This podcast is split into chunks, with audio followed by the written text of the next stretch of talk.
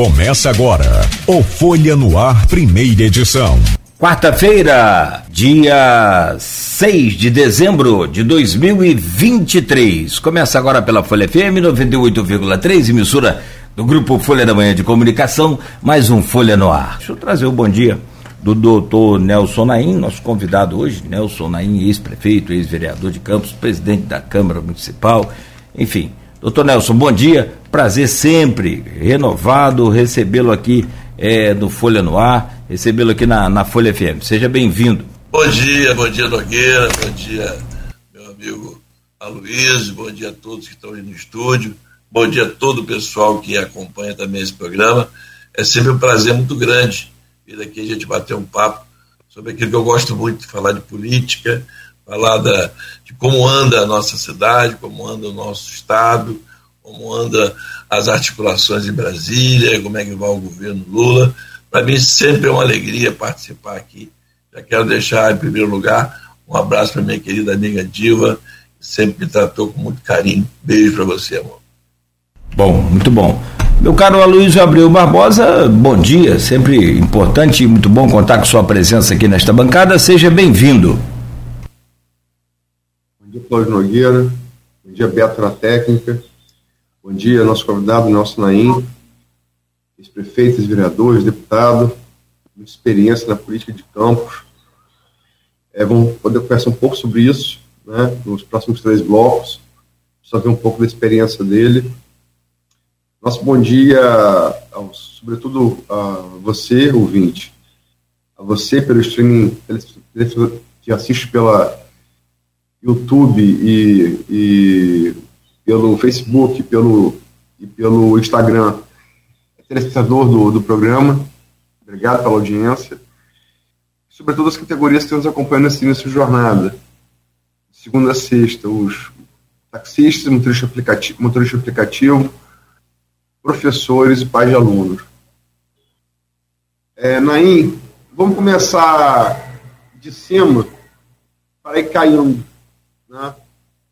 Vivemos aí é, o final do primeiro ano, hoje é dia 6, estão aí mais 23 dias para terminar o ano, mas dá para a gente projetar como é que foi esse primeiro ano do terceiro governo Luiz Inácio Lula da Silva no Brasil. Qual é a sua avaliação? Bom dia. Bom dia novamente, Luiz. Bom dia a todos que nos acompanham. Olha, eu vou logo declarar, eu não votei no Lula, né? É, votei no Bolsonaro. Não sou bolsonarista, fanático, não. Tinha duas opções e eu achei que a opção pelo Bolsonaro seria, é, para mim e para o Brasil, seria melhor. O governo Lula, para mim, é um governo muito disperso. Você, o Lula parece que é um garoto propaganda, anda pelo mundo, anda fazendo publicidade do Brasil, o que é importante, diga-se de passagem. Nisso ele tem sido mais eficaz que o Bolsonaro. O Bolsonaro sempre foi muito mais é, retraído em relação às relações internacionais mas eu acho que é um governo muito disperso no que diz respeito às ações efetivas do governo. Você não vê nada novo no governo Lula. Ele que já foi é, presidente já pela terceira vez, teria que vir com um governo mais diferente, com, metas mais diferentes né, para combate à inflação, que ainda continua alta, mais eficiente em relação à moradia, no nosso país, que ainda há um déficit muito grande de moradia, e isso não está sendo feito da forma como ele prometeu. Né? O investimento também na educação, a educação é muito tímida ainda, tem problema ainda com universidades. Ou seja, não é um governo que me agrada nesse primeiro ano. Lula já foi um grande presidente no seu primeiro mandato. No seu primeiro mandato, ele foi retocado e pegou o país numa situação muito pior do que ele pegou do ex-presidente Bolsonaro, que com todos os defeitos era um excelente presidente, com a boca fechada. Né? Abriu a boca, esse era o grande problema do Bolsonaro. Mas havia um, assim, mais rigidez em relação às estatais, Saber que as estatais estão tendo aí prejuízos absurdos e isso não acontecia, pelo menos não aconteceu em grande escala no governo Bolsonaro. Acho o governo peruano, o governo Lula, muito fraco.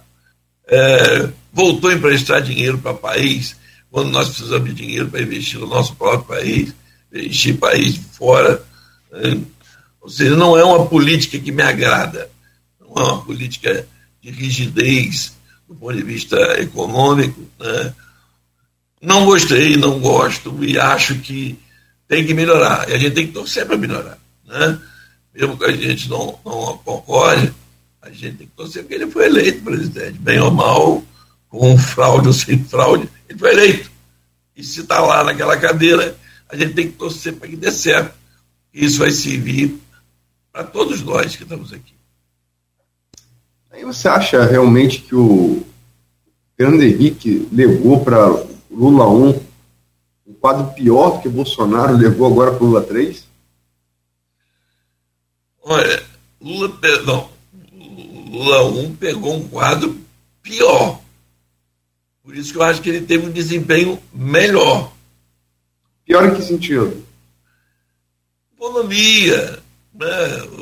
dívidas enormes, muita coisa que ficou por resolver e não foi resolvida.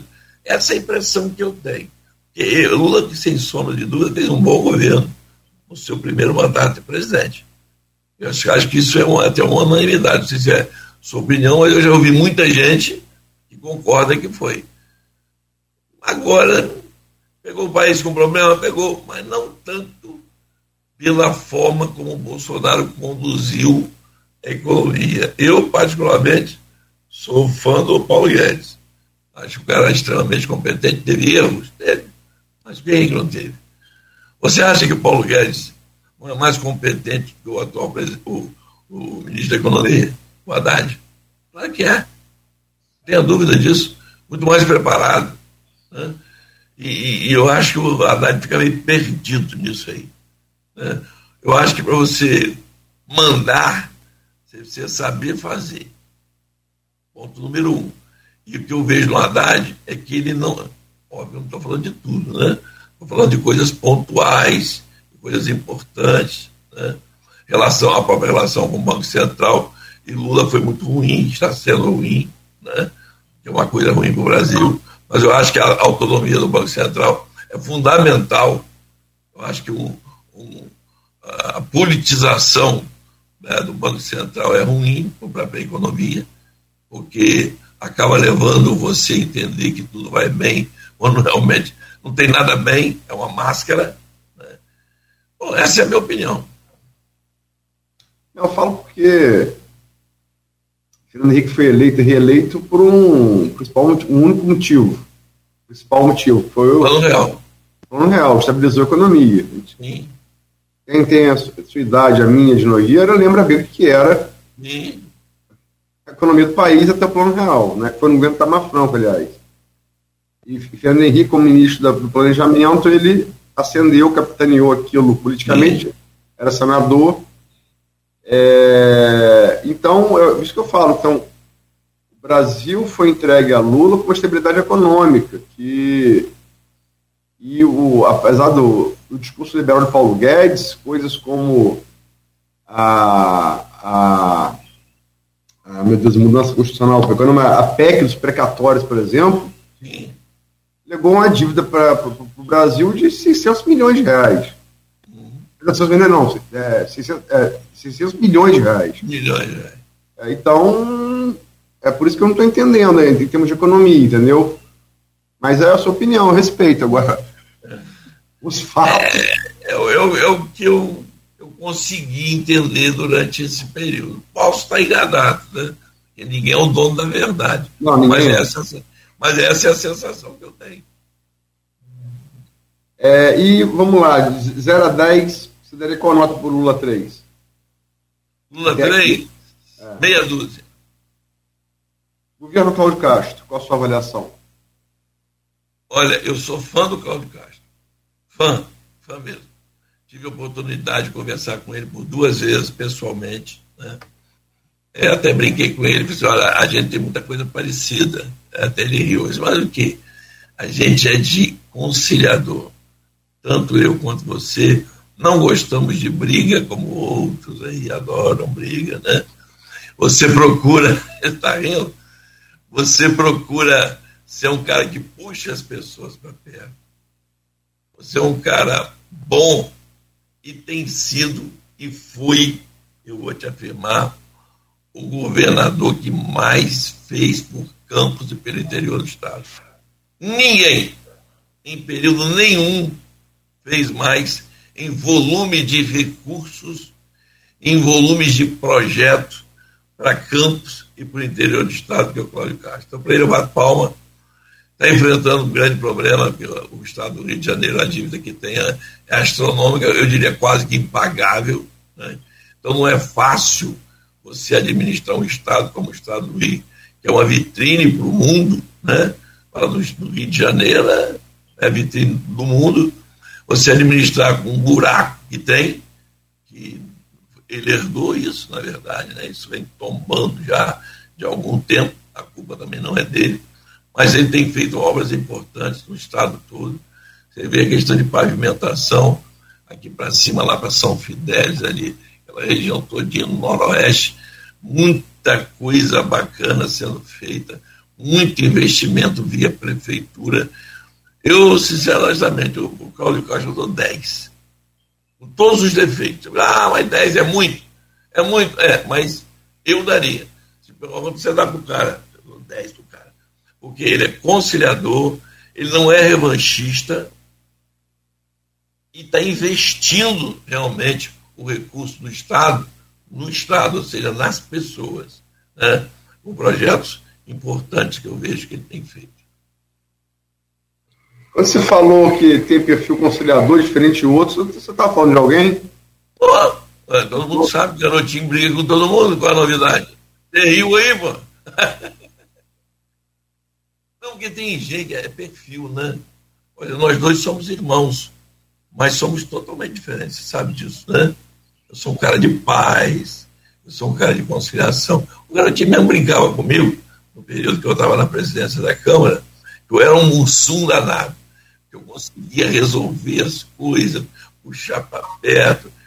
É período que eu assumi a prefeitura, por exemplo, acabou, acabou a oposição em Campos, não tinha mais.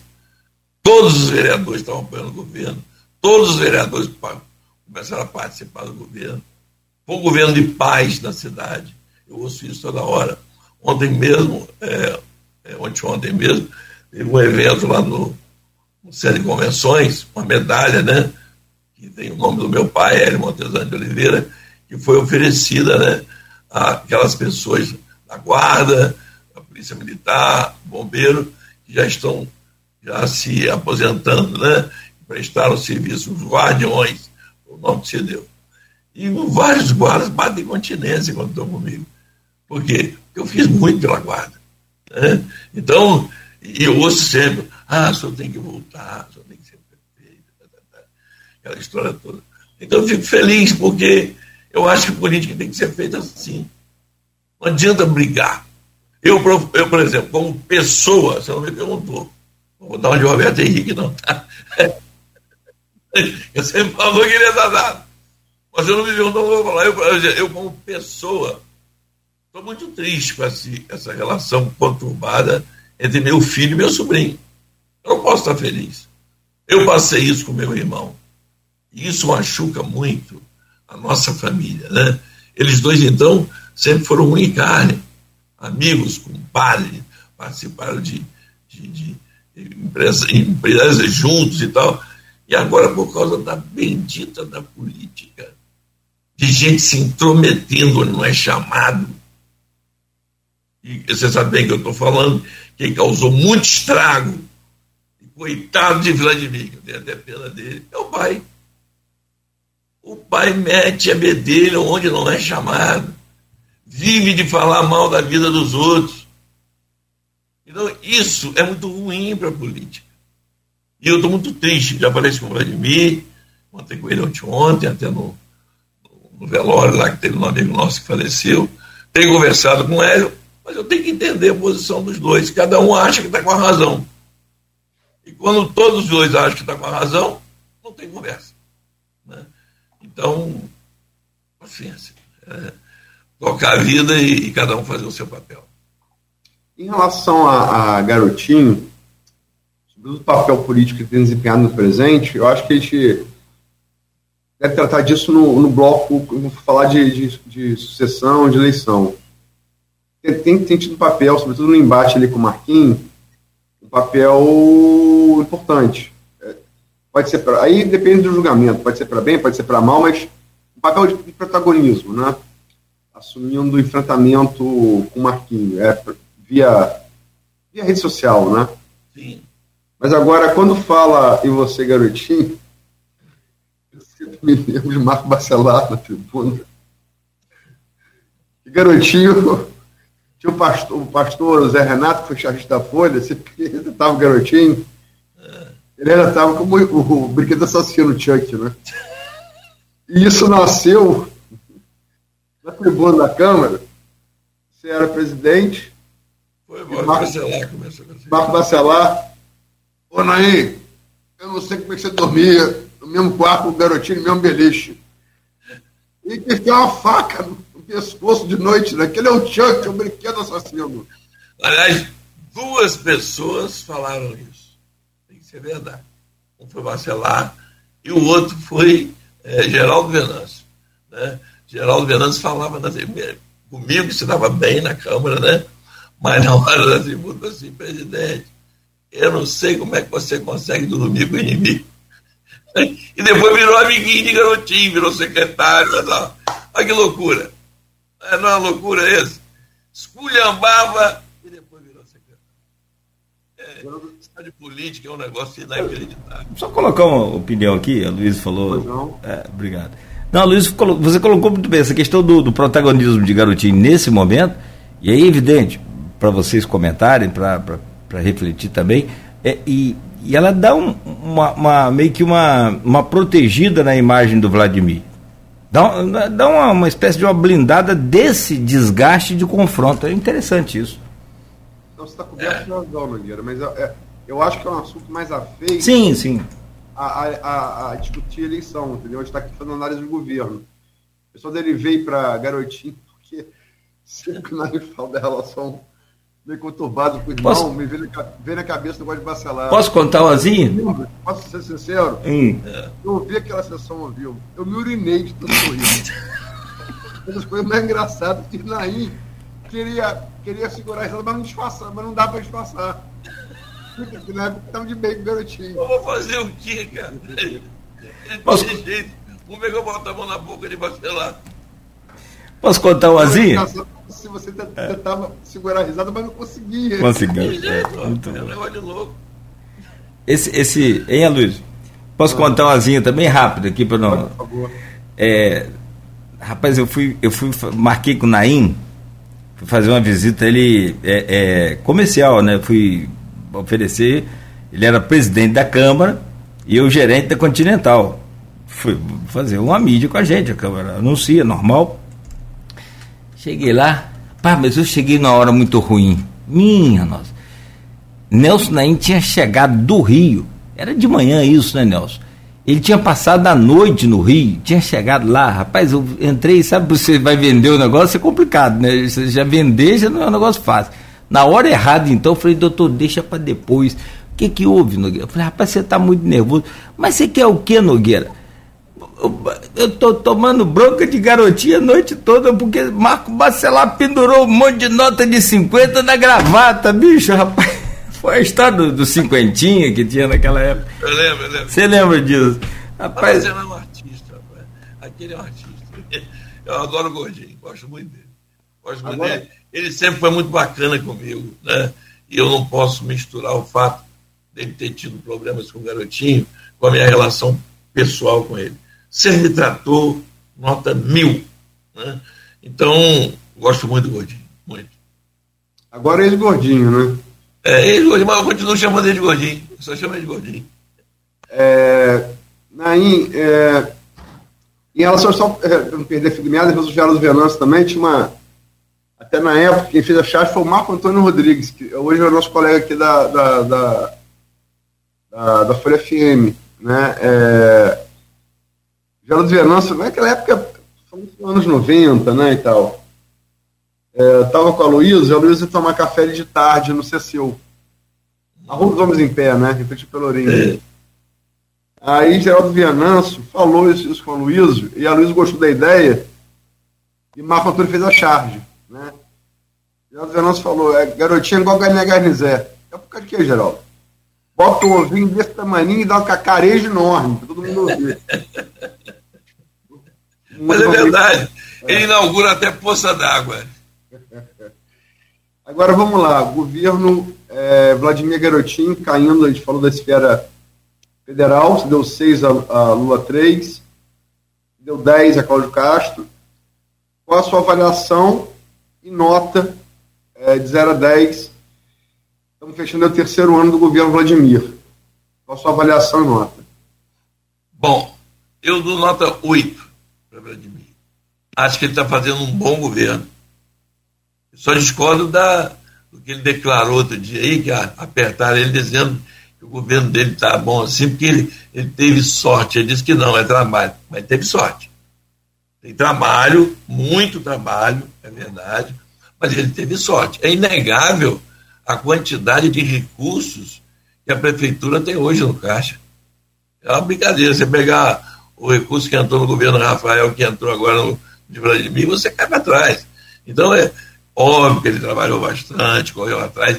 Ele é muito articulado, foi deputado, foi para Brasília, correu atrás de emenda.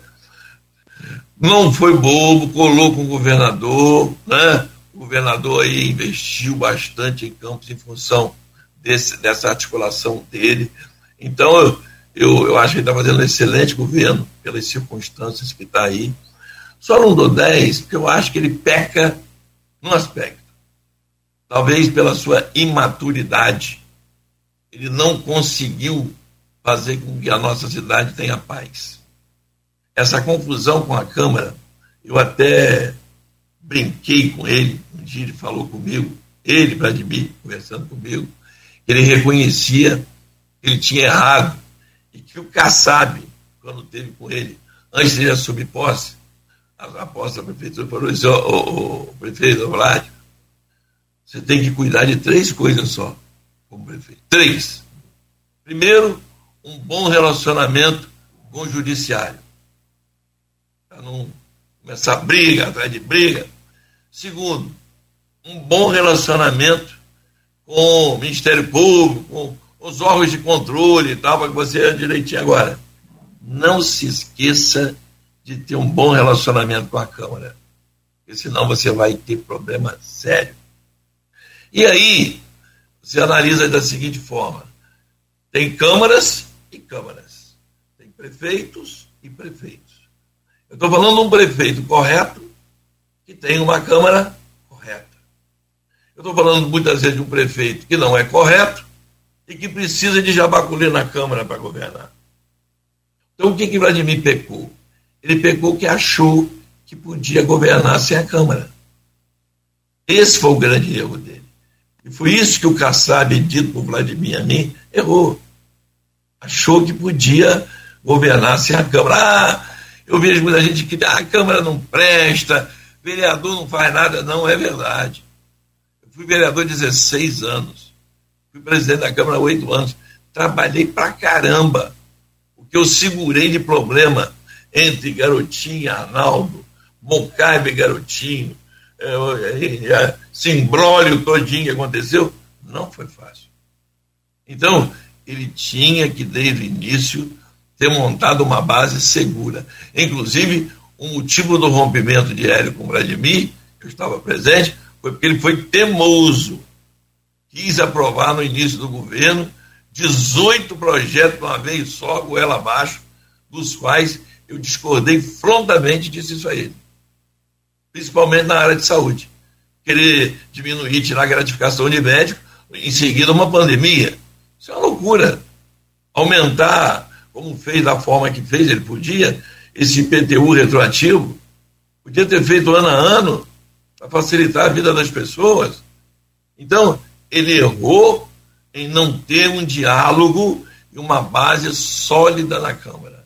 E não uma base na, na Câmara de fachada, de toma lá da cá, de toma RPA eu voto, ou, ou da, da carga eu voto. Isso foi horroroso. E isso que, infelizmente, prejudicou muito a nossa cidade. E eu confesso a você, eu tenho dito a meu filho, e vou dar um conselho pela experiência que eu tenho. Eu nunca vi uma Câmara com tanta confusão na minha vida e tanta falta de respeito uns com os outros. A Câmara, infelizmente, pelo mau comportamento, tem sido e visto pela população como um circo e não como uma Câmara. Porque pouco se debate de ideias e mais se esculhamba a vida da família de cada um e do outro. E isso não pode dar certo. E esse foi o grande erro, porque eu não dou 10 a um governo que está fazendo muito, muito na agricultura. Feliz a vida quando ele colocou o Almir lá, um cara extremamente competente. Foi reitor da Fenote, quando eu, depois eu assumi a Fenote no lugar dele, fazendo um trabalho excelente no interior. Cidade fazendo, reformando escola, creche. Eu, eu acho o governo muito, mas muito bom mas essa falta de maturidade e de diálogo, de entender que ninguém é dono da verdade. Você, como governante, você tem que ouvir as pessoas. Muitas vezes, a, muitas vezes a oposição serve para isso. Ou oposição, ou posição, serve para isso. Hélio nunca foi da oposição, ele sempre teve atuação independente.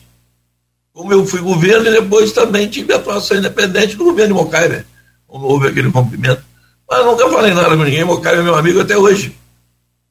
Então, esse foi o grande erro do governo de Vladimir. Não ter feito desde o início uma base política sólida na Câmara. Bom, 7h36, é, Naim, eu, ia fazer uma pergunta, mas é, é, acho melhor deixar para o próximo bloco, porque vai estar muito mais relacionada ao tema do próximo bloco do que a esse bloco agora em que você fala do, do Vladimir e fala de Câmara também, naturalmente, mas a gente vai entrar um pouco mais nessa relação de Prefeitura-Câmara, então eu, eu talvez no, no próximo bloco eu tente encaixar essa pergunta é, é de avaliação de cenários, momentos né, também que você trouxe aí daquela época que foi muito conflituosa, época de 2006, 2008, de lá para cá, 2000, enfim. E então, próximo bloco a gente fala mais sobre isso. A gente vai precisar fazer o intervalo agora, são 7 horas e 37 minutos. Meu caro Nelson e a Luiz. Tomar aquela, tomar aquela aguinha, né? Aquela aguinha. Sim. Estão servindo aí, aguinha? Água água agora pela manhã é bom para aliviar a noite. É, e, e, um cafezinho também. E. Não, café eu não sou chegado, mas água é bom. Não, não gosta de café não? Café é bom, pra... Bom. Tem chá também. É, sete... Chá é diferente. Chá, tem chá. 7 horas e 37 minutos. Então eu peço licença a vocês rapidamente para esse intervalo. Você que nos acompanha, fique ligado, continue ligado, interagindo com a gente aqui no Face, participando. A gente volta já no oferecimento de Proteus, Unimed Campos, Laboratório Plínio Bacelar e Vacina Plínio Bacelar. No programa de hoje com o Nelson Naim, nosso convidado, ex-prefeito, ex-vereador de Campos, presidente da Câmara, deputado federal. É, temos a bancada o Aloysio Abreu Barbosa e nesse bloco a relação entre prefeitura e Câmara, que a gente já né, começou a a, a, tocar no assunto no, no, no, bloco passado, mas agora mais aprofundando um pouco mais e, e, pegando essa experiência do Nelson, que já foi prefeito, já teve dos, dos dois lados do balcão, na verdade, né? É, né? Já, já foi prefeito e, e, já foi vereador e já foi presidente da Câmara. Então, quer dizer, pode trazer uh, o seu olhar mais, mais clínico sobre todo esse cenário.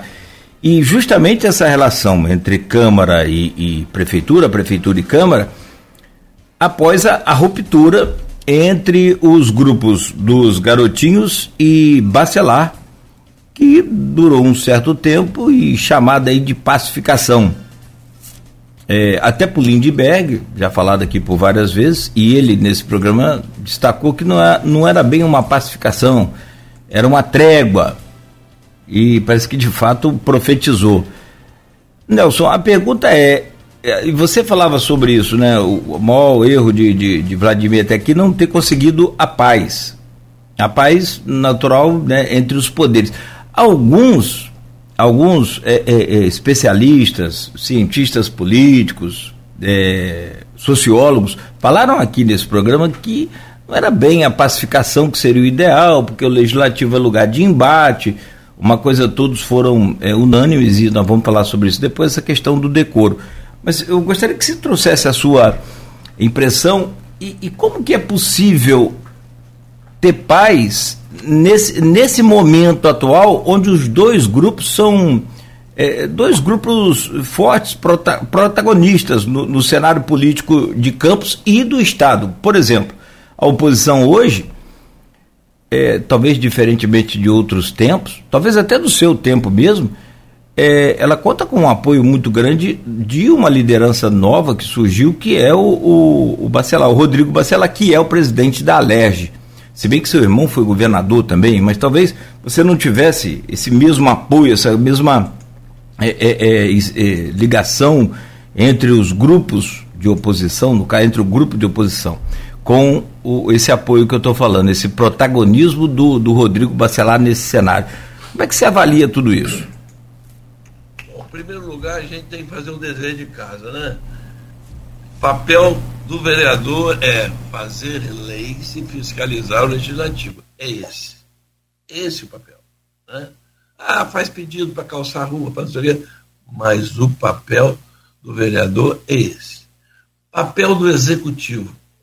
Executar aquelas coisas que forem aprovadas pela Câmara e que estão no orçamento, na LOA, é, no PPA, enfim. Esse é o papel. Agora, como os poderes são independentes, eles também têm que ser harmônicos. Não pode um legislativo viver em pé de guerra com o executivo e vice-versa. Isso não é bom para o funcionamento da democracia. Você tem que ter independência, mas você tem que ter diálogo, você tem que ter conversa. E isso faltou no início, você vê lá quanto era o placar de apoio à base do governo. Agora são 7 horas 46 é um minutos em Campos. É um caminhão de gente, vinte e tantas pessoas. Né? Acho que a única oposição mesmo era Marquinhos e Nildo. O resto, estava todo mundo junto. E como é que pode um governo indo tão bem como o governo de Vladimir, fazendo tanta coisa perder, inclusive, a eleição da Câmara. Isso é uma falta de controle absurdo de um, um, uma prefeitura e um presidente da Câmara, que é o, o ex-presidente é, Fábio Ribeiro, a quem eu tenho até uma relação pessoal muito boa, trabalhou comigo na FENORTE, ele é funcionário é, atualmente da UF, né, que identificou, mas é um absurdo perder a maioria na Câmara. E aí, quando você perde a maioria, começa um monte de gente a botar o bedelho para fazer negócio. Esse é que é o problema. Né? E aí, se você não tiver maturidade e firmeza, a coisa não anda. O que aconteceu? Quando o Vladimir procurou, quando ele viu que perdeu, gente, eu nunca vi na minha vida querer caçar 13 vereadores. E por absurdo, Está lá no regimento, gente. É só. Ah, mas a justiça entendeu diferente. Aí a justiça entendeu diferente, quer dizer nada, mas está lá no regimento. Então, quando chega um ponto desse, de uma mesa diretora querer caçar 13 vereadores eleitos pelo povo, você acha que esse negócio está bom? Isso é um absurdo. Isso é único na história da Câmara. Único. Então, quando ele foi tomar pé e aí tentar fazer a pacificação, um acordo com o Rodrigo, já era tarde. Já era tarde porque muitos já tinham assumido o compromisso de ficar naquele mesmo, naquele mesmo bloco, fazer o seu papel de oposição ou de independência. E aí fica difícil.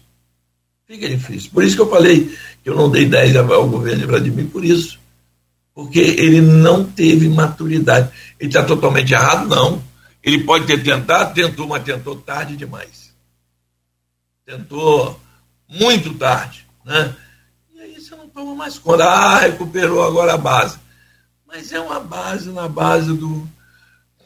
Depende do momento. Né? Eu conheço bem como é que é isso. Né? Depende na hora de votar ele. Vai depender na hora de votar o orçamento. É o tal do depende.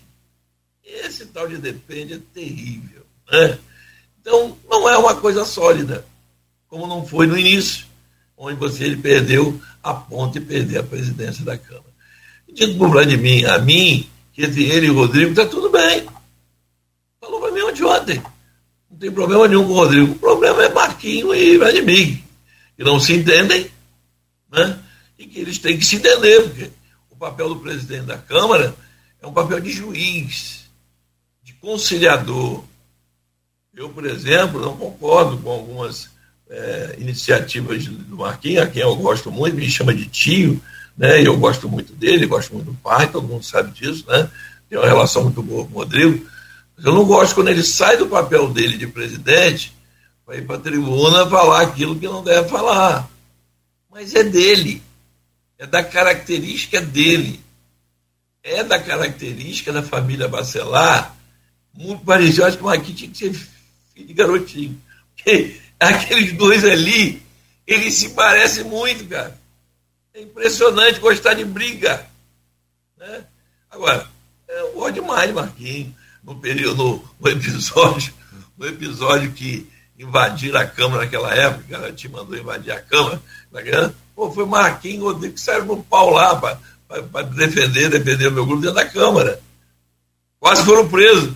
Então, como que eu não vou gostar deles? Tem que gostar, porque os caras sempre estiveram do meu lado. Ao contrário de garotinho, eles sempre estiveram do meu lado. Né? Mas se o conselho eu posso dar ao meu amigo Barrudinho, fica no papel de presidente. Ocupe o papel de, de, de conciliador, de, de juiz, de fazer cumprir o regimento e deixa que a oposição, que a liderança da oposição faça o seu papel que era ele, que era o líder da oposição, agora ele não é mais, então pode, que é o presidente, e da base passa o papel. Essa, essa visão que eu tenho da Câmara. E por isso essa confusão toda não termina nunca. nunca ninguém sabe o que vai acontecer. E eles mesmos reconheceram que o negócio estava tão baixo, eles fizeram uma reunião agora, semana passada, para ver se melhorava o ambiente da Câmara. Os 25 que se reuniram lá. E na sessão seguinte já melhorou né, o clima, a maneira de se tratar um outro. Essa é a minha opinião. É, eu, vou, eu vou pegar carona no que a gente roçou a sua, a sua resposta, Nogueira. A gente roçou lá no bloco anterior, mas acho que agora é a hora de, de encaixar para seguir a pauta. É, o próprio Nogueira já fez no comentário dele, ele, ele de interpretação parece a interpretação comum, né? Parece ser assim, é, consensual, né? que é, assim, falou uma coisa assim, ao, ao, ao meu juízo correta. O, o, estilo dos Bacelar é muito mais próximo ao estilo. Do, eu, aí eu falo do, do, do, pai e, dos dois filhos. Os dois filhos políticos, né? Tem mais filhos, mas assim, estão como, como comandado eletivo. O estilo de Marco Mar, é, Rodrigo Marquinhos é muito mais próximo ao de Garoto Vladimir, por exemplo. Vladimir não é um cara de, não é um cara de confronto, né? Não é. Do embate, da, da briga. Porque é, essa coisa de luta. Luta tem regra, né? É diferente de briga. Né? Se você for lutar boxe e der um soco abaixo de cintura, você é, você é desclassificado. É, então você tem que ter, tem que ter, tem que ter regramento. É... Nem pode dar cotovelada na nuca. É, pode uma série de, cada luta tem, tem, tem, suas, tem suas regras, né? Não é, não é, briga, não é briga de rua, né? Sim. É, mas é, é, o que Nogueira falou, que, que, que eu ia falar, e Nogueira falou, e é o consensual, é, Marquinho, é, é, ele, ele vai para o embate, né? é dele. Ele não consegue segurar, presidente da Câmara, você falou. Ele vira li, é, líder da oposição, né? Sabe pelo presidente, quando vai para a tribuna, vira de oposição. E faz críticas pesadas. Né?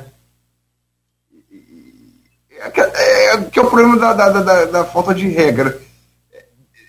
Pode ser provocado também, e aí está respondendo, que a gente não sabe, a rede social hoje é um, é um, é um manancial de provocação, né?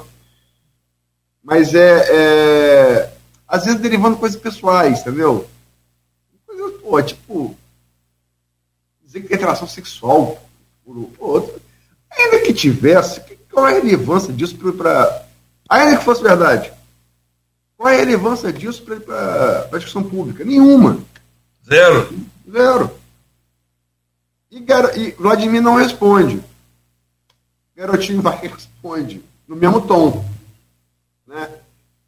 É, me parece consensual, Nogueira representou isso, me parece consensual, que ele, garotinho, faz isso para dar teflon ao filho. E que isso não é ruim para Vladimir. Qual a sua avaliação, Naim? Eu concordo inteiramente com o meu amigo Cláudio Nogueira. Porque é uma forma de tentar, vamos dizer assim, proteger o filho que não tem o estilo do pai. Com certeza, não tenho dúvida para tentar equiparar a briga. Tô, ó, meu filho tá levando pancada, tá levando pancada. Aí ele não reage, eu vou lá e dou um chute do camarada. É isso. É, você botou na briga? Na briga é essa aí. A briga é essa. Vladimir não é de briga mesmo. Não é que ele é covarde. Não, não é de briga. É, é parecido comigo. Eu, eu gosto de paz, gosto de diálogo, de conversa, e conversa, e tem que chegar a um ponto de você ter um ponto que eu vou ceder um pouquinho, você vai ceder um pouquinho, porque a vida é assim. E a política não é diferente da vida. Mas não reage, não reage, o pai está lá, pá, pancada. Entendeu? É isso. E Nogueira tem toda a razão. Gênero, número e grau. Sabia, daí, Nogueira? No, no seu entender, né, qual foi o principal causa da ruptura? da, pro final, pro final da, da pacificação do garotinho Bacelar? Qual foi o principal motivo? Principal motivo? Tem vários. Tem vários. Mas eu acho que o principal motivo mesmo foi a falta de entendimento entre Marquinhos e Vladimir. Não passou nem tanto por Bacelar, nem tanto pelo governador. Pelo contrário, o governador e Bacelar, desde o início, foram avalistas dessa união. Né? Então, eu acho que hoje passa pela discordância entre Marquinhos e Vladimir. Acordos que não foram cumpridos, ou que não existiram, ou que alguém cumpriu ou não cumpriu, enfim, minha opinião é essa. Porque o próprio Vladimir falou comigo, eu te falei agora há pouco, ontem, ontem, teve comigo, ó tio, eu não tenho nada, estou não tenho nada contra o Rodrigo, nem o Rodrigo contra mim. Pô, eu tento fazer de tudo, mas não adianta. É o problema dele com o Marquinhos, tem que se entender, pô. Marquinhos é o presidente do Legislativo e ele é o prefeito.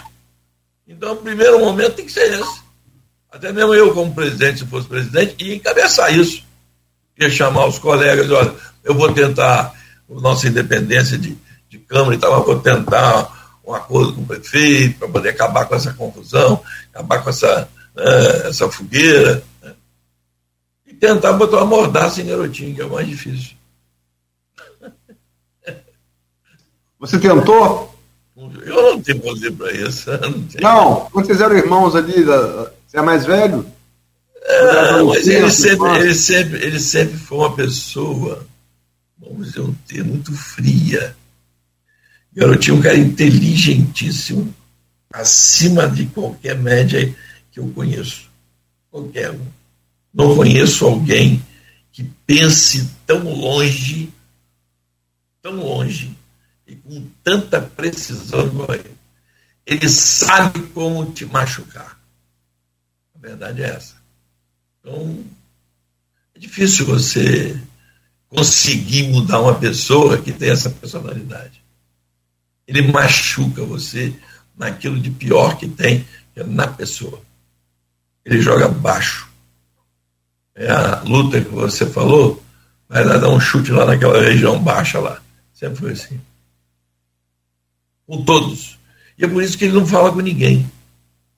Todos os ex-prefeitos, todos lideranças que já foram do lado dele, estão tudo do lado oposto, exatamente por isso. Não faz o que ele quer, não serve. Você pode ser o pior, pior cidadão do mundo. Você balançou a cabeça para ele, você é bom. Vou te dar um exemplo. Quer um exemplo? Nós falamos agora há pouco de Geraldo Venâncio. Lembra disso? Sim. Bom, Geraldo Venâncio era que, era que dizia que eu dormia com o inimigo, esculhambava todo mundo lá na família e tal. A Rosinha mesmo, ele chegou de falar um monte de besteira. Eu assumo a prefeitura. Em geral, foi meu colega na Câmara. Apesar disso tudo, sempre me deu bem, se deu bem comigo. Aí eu estou um dia inaugurando uma pracinha aqui, aqui pertinho, é, na 1 de maio, ali, sem saída, tem aquela pracinha ali. Aquela pracinha estava inaugurando aquela praça, tá lá, tem até a plaquinha, hoje meio até deu uma pinturinha agora, estava meio suja mas manteve minha placa lá. De prefeito. Estou eu fazendo, falando lá o discurso e tal, estou olhando Geraldo assim embaixo, gordo, nome. Aí terminou, Geraldo falou assim, pô, Nain, estou precisando muito da sua ajuda, cara. Estou com minha filha na faculdade, cara, dificuldade com as coisas, pô, arruma um negócio para mim na prefeitura, cara. Geraldo, deixa que eu vou dar um jeito de te ajudar. Não tinha motivo para não ajudar. Dois dias depois, por coincidência, eu encontro com o garotinho. Período de, período de campanha, né? Deputado, que é todo. Aí, tipo, eu encontrei outro dia assim, assim, em chamar ele para o governo. Deus me livre! Bota a mão na cabeça assim, igual a minha. Deus me livre! Geraldo é Arnaldo doente. Você vai dar um sinal errado. Não faça isso de jeito nenhum senão você vai me deixar mal. Passou mesmo, Geraldo virou secretário de saúde. Dá para entender? Me explica. Dá para entender? Que é outra. O povo fica todo mundo sabendo em casa.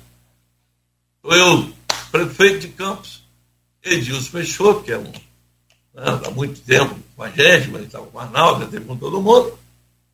Vai, marca lá uma audiência para falar comigo soube que eu estava querendo montar um negócio da terceira idade no lugar, e ele tinha uma, um sítio, uma coisa assim, para ver se a prefeitura interessava para desapropriar, para montar. Eu falei, vamos estudar isso, chamei Henrique, chamei o pessoal e tal. Aí, antes de ir embora, eu falei, Deus, você quer me ajudar? Pô, estou aqui à sua disposição. Rapaz, Suledil está tá, tá acumulando o controle e a secretaria de governo. Pô. Mas eu preciso de um cara que conheça a cidade, você conhece todo mundo. Você topa ser meu secretário de governo? Pô, não, vai ser uma honra para mim. Tá, tá, tá, Isso tudo nesse período aí que eu estou te falando aí. Tá bom. Edilson, você não fala nada para ninguém.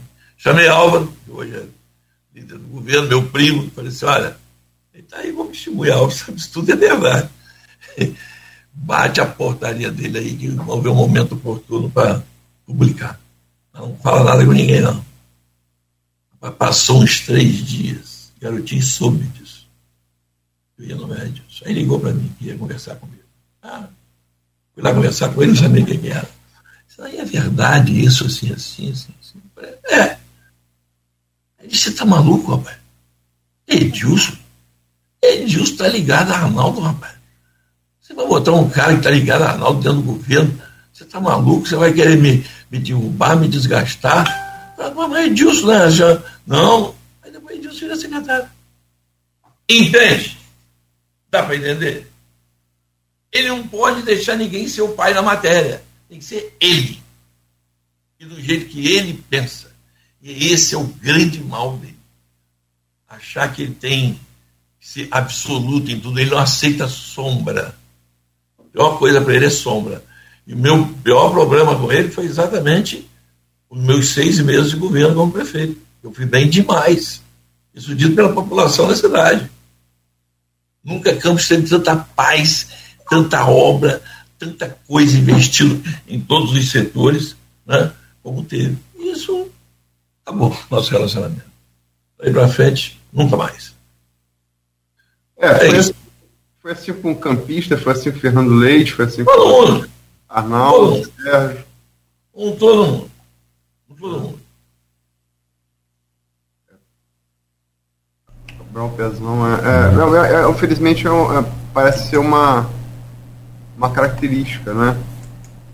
Infelizmente parece ser uma característica. Mas, é, Naim, você, você falou que o principal motivo é da, da ruptura é, com, entre Bacelar e, e Garotinhos foi no entendimento pessoal de Marco com Vladimir. Marquinho e Vladimir. É, isso. Eu ia tomar isso.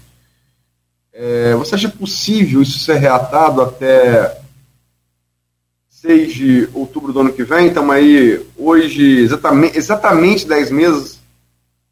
Olha, é, você já ouviu falar o que eu vou dizer. Política até boi voa. Então, eu não duvido de nada. Eu, eu não duvido de nada. Ah, uma aguinha aqui. Toma aí para refrescar o coração.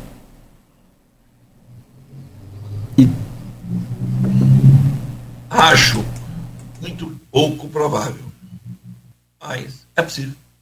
Como o boi voa em política, não duvido de nada. Como diz o nosso amigo, são muitos interesses. Alguns até nem republicanos. Eu não aguento a Luísa rindo, coçando a barba quando eu falo. Não, mas que dá vontade de falar umas coisas, mas aí a idade, a idade é uma coisa boa, né? É. Dá vontade, você dá uma, você rola umas botas, dá vontade de. Fazer o quê? Fazer igual o Zidane. o que a idade me permite. Fazer igual aquele gol de Zidane contra o Borussia, o Paulo de carro, pegar de canhota. É, pois é, então. É mas não vou fazer, não. Não, é Volei mesmo, né? Volei. Mas, enfim, é... você, você, acha, esse, você fala que é, é, é, pouco provável, mas é possível. Em que termos ela, ela teria que ser para poder ser duradoura? Mas ela, ela, seria uma composição política de verdade, de fato e de direito, né? Ou seja, com porque política é, é espaço. Você tendo espaço dentro do governo, tudo se resolve. Quando eu falo espaço, não é só coisa errada, não. É coisa certa mesmo. É natural para você ter uma. Quem é o presidente, quem é o, quem é o governador que não tem que fazer sua base nas assembleias? Tem jeito, rapaz. É, para isso existe o legislativo. Tem que ter equilíbrio de força. Não adianta. Então, quando você dá espaço quando você dá participação. Quando eu fui prefeito, eu volto a repetir, os vinte e tantos vereadores, todos participavam do governo. Não é participar fazendo nada errado, não. É estar dentro do meu gabinete, pedindo obra, a obra sendo executada. De todos. Não tinha essa história de oposição de governo. Pelo contrário, eu tinha mais apoio da oposição do que do próprio governo. O meu grupo político estava do meu lado, é claro, mas eu tinha o apoio firme da oposição. Por isso que aconteceu comigo o único caso que eu conheço no Brasil. Eu estava prefeito, o próximo prefeito seria o próximo presidente da Câmara, no ano seguinte. Eu, como falei com o Rogério, que ele ficou como presidente, para ele fazer lá pela prefeitura, pelo pela Câmara e eu fiz pela Prefeitura um parecer se era possível fazer o que eu fiz. O que, que eu fiz? Eu saí de manhã cedo de casa, já estava convocada a eleição para presidente, eu era o prefeito. Eu saí de casa de manhã, cheguei na Câmara, sentei na cadeira de presidente de novo, fui reeleito presidente e voltei para a prefeitura. Você conhece algum caso desse? Eu não conheço, não. Por que isso? eu sou mais bonito? Não, porque todas as pessoas entenderam que o melhor para aquela ocasião era eu permanecer à frente da prefeitura. Porque um governo de paz, um governo participativo, as eleições já estavam marcadas, as novas eleições para fevereiro né, do ano seguinte. Então, Estava todo mundo tranquilo. É por isso que eu estou te falando, falta tranquilidade. Mas uma tranquilidade não nebulosa, assim, né? por isso você pergunta até quando, né? Porque ninguém tem certeza de nada. A verdade é essa. Ninguém tem certeza de absolutamente nada. Acho que falta isso. Bem, 8 e, e 14. A gente tem falado muito aqui, né? Tem que fazer um intervalo, mas só colocar para te ouvir. Você já falou também algumas vezes aí a sua opinião. É, so, sobre essa questão de decoro, inclusive o Dom Roberto Ferreira Paz, naturalmente da Diocese de Campos, já reuniu, ou pelo menos convidou todos os pretensos candidatos. Eu vi a matéria. Né? É, e aí a gente tem trazido aqui, a Luísa sempre pauta muito isso também, tanto aqui aí no jornal. É claro, é, é motivo de, de, de, de, destaque aqui para a gente essa questão do decoro na política, o respeito entre, entre os pares, respeito de, de, é, de fato realmente. As ideias são diferentes, mas o respeito à família, tudo, e a gente já teve esse ano, por exemplo, episódio de seu Marco Bacelar, também é, é, atingindo aí a, própria ex-governadora, ex-prefeita, Rosinha Garotinho, depois ele se retratou e tal, mas o caso acabou sendo registrado na, na DEAN, enfim. Como é que você analisa isso tudo? E aí até falando de, de, de, de confronto de gerações também, né? Que são essas gerações, tanto a sua, garotinho, do seu Marcos, quanto desses jovens que estão hoje é, figurando aí no, no cenário político? Bom, eu entendo é, é, com ipsiliter de realmente o que, que é decoro, é falta do decoro, melhor dizendo, uhum. aquilo que é dito é, no exercício da sua função no parlamento, seja municipal, estadual ou federal. Para isso, isso existe a comissão, para julgar e tal, se houve quebra do decoro. Agora, terceiro qualquer, de qualquer, qualquer pessoa, falar de alguém tem que responder na justiça. Isso não tem nada a ver com decoro. Isso é ofensa, é calúnia, é difamação. Isso que resolveu o judiciário. Quem resolve a questão de decoro é o parlamento. E quem pode ser punido por falta de quebra de decoro é o vereador, ou o deputado estadual, ou o deputado federal. É isso. É basicamente isso. Não tem muito segredo, não. Se eu falar alguma coisa, eu não estou em mandato. Eu vou responder pelas minhas palavras. Eu não quebrei o decoro de nada. Eu não, eu não, tô, eu não tenho mandato. Agora, o vereador, o deputado estadual federal que fala isso, ele está sujeito à quebra do decoro, porque tem decoro parlamentar. Você tem que respeitar né? o uso das palavras, ela não é ilimitado. Como tu, ah, liberdade de imprensa. Tem limite. Exatamente no limite do decoro. O limitador do que você pode falar é o decoro. 8 e 19 pausa para mais um, uma água aí, Ney. E a gente volta. Ó, aqui, ó, carequinha. Já, isso aí, toma água. Água é, é vida, é saudável. A gente volta a seguir com o oferecimento de Coagro, Proteus, Unimed Campos, Laboratório Plínio Bacelar e Vacina Plínio Bacelar. A gente segue com o Folha no Ar dentro de instantes. Voltamos então no oferecimento de Coagro, Proteus Unimed Campos, Laboratório Plínio Bacelar e Vacina Plínio Bacelar. E eu peço a você, meu caro Aloísio, para fazer a, a, a, abertura desse bloco aí, por gentileza. Só para lembrar que é, é, falando sobre futebol, está falando sobre futebol, e futebol certamente é a grande paixão do brasileiro. Eu também acompanho, é, eu gosto muito de basquete. Eu vi, eu, eu eu tô mal dormido de ontem para hoje, que eu fui até duas horas da manhã vendo um jogo, Los Angeles, Los Angeles Lakers, que é meu time, o time o qual eu torço, contra o Phoenix Suns. Que mais que o embate dos dois times, trazia dois grandes jogadores todos os tempos. Pelo Lakers, é, LeBron James, com 38 anos, e pelo Phoenix Suns, Kevin Durant, com 35 anos. O LeBron James ele é espetacular. Rapaz, mas foi um espetáculo de basquete. Um espetáculo de basquete. Eu também gosto de basquete. Eu acho muito o, o LeBron James fez 31 pontos, pegou 7 rebotes, deu. Perdão. É, Kevin Durant fez 31 pontos, pegou 7 rebotes, deu 4 assistências. LeBron James, 31 pontos, 8 rebotes, é, 8, 8, é, 8 rebotes e 11 assistências. Ganhou o, o, o Lakers, que lá eles têm um negócio diferente. É como se eles fizessem a Copa do Brasil no meio do brasileiro. Como é que eu vou te explicar? É, os jogos de cruzamento são para um torneio, ele chama de Interseason Tournament, né? É torneio entre a, a temporada. E a final vai ser agora domingo em Las Vegas.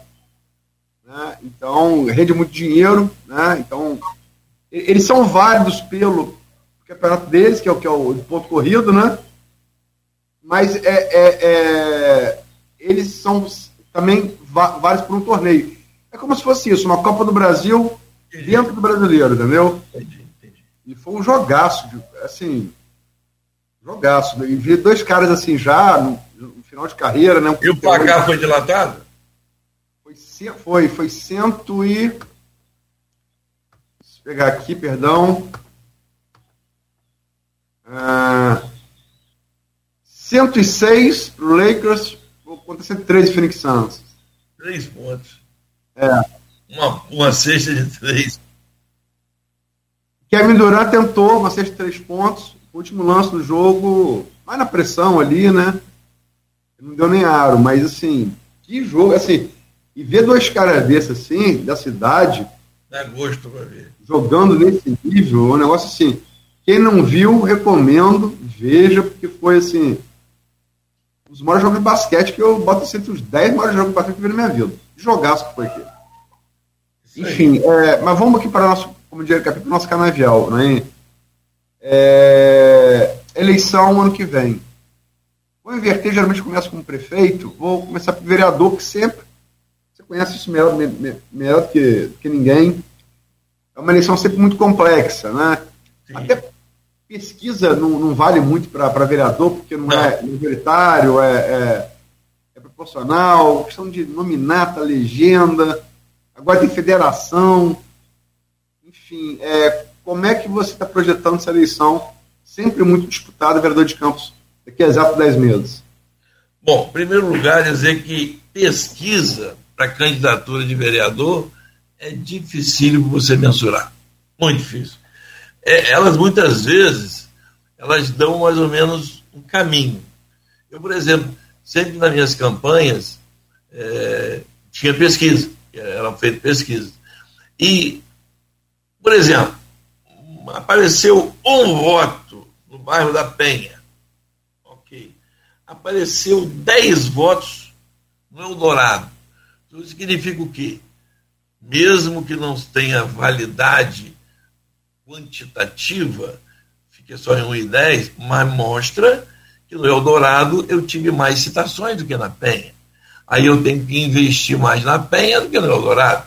Eu tenho que ir mais lá na Penha, tenho que fazer mais reunião na Penha. Eu sempre fiz campanha assim, orientado. Né? Por isso que em todas as minhas eleições, inclusive aqui eu fui o vereador mais votado em Campos na época, que foi no ano de 2000, eu fiz 4.828 votos. E tive voto em quase, quase que todas as urnas de Campos. Eu até brincaram comigo na primeira eleição, não na segunda. Na primeira eu fiz 2.541. Né? Ganhei Claudeci por um voto. Não para entrar, né? eu entrei direto, mas o quantitativo. Né? É, eu fui chamado de candidato cistite candidato de cistite, aqui pingava em tudo quanto é lugar. É, verdade. Então eu tive dois aqui, dois ali, três lá, quatro aqui, um aqui, outro ali.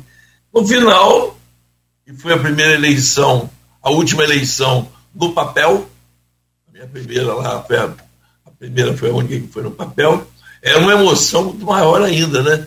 Que não tinha essa agilidade que tem hoje, que duas horas depois você sabe se é vereador ou não. Então é acompanhar mesmo, fiscalizar mesmo, porque não tem aquela historinha de botar papelzinho um do outro, você sabe. Na fiscalização a gente descobre muita coisa. Então eu, eu pesquisa ela dá um indicador, mas não te dá segurança nenhuma que você tem grande chance de ganhar ou de perder a eleição. É um, Eu, sempre peguei pesquisa para isso, para dizer para onde é que eu tinha que ir, onde é que eu tinha que caminhar, para onde eu tinha que plantar mais, né, onde já estava melhor, eu tinha que plantar mais um pouquinho. Em Campos, essa eleição agora vai ser uma eleição muito difícil. Vai diminuir, obviamente, o número de candidatos, em função da mudança da legislação eleitoral, né? e o potencial para se eleger de votos vai ter que ser bem maior do que foi no anterior. Inclusive, aquele percentual é, mínimo né, que tem que ter, ele aumentou de 10% para 20%, se não me falha a memória. Estava mudando, não sei se já mudou ainda. Ou seja, dificultou mais ainda você ter um diagnóstico só por, por pesquisa. Não dá. Quem tem mais chance de ganhar essa eleição para vereador? A base do governo. Não tem como dizer o contrário, porque o prefeito tem na sua mão um conjunto de pessoas em todos os cantos do município. Então você tem os administradores regionais, você tem os diretores de escola, diretor de posto de saúde, você tem um, né, um caminhão de gente em tudo quanto é lugar que vai te proporcionar você indicar para aqueles seus favoritos. A pessoa que acha que vai entrar para a eleição só para ganhar já perdeu. Né? A gente sabe que a nominata é assim. Aqueles preferidos que têm mais chance de ganhar os que estão no meio para poder encher um pouco mais e os rabiola que estão só para cumprir mandato, cumprir, cumprir missão.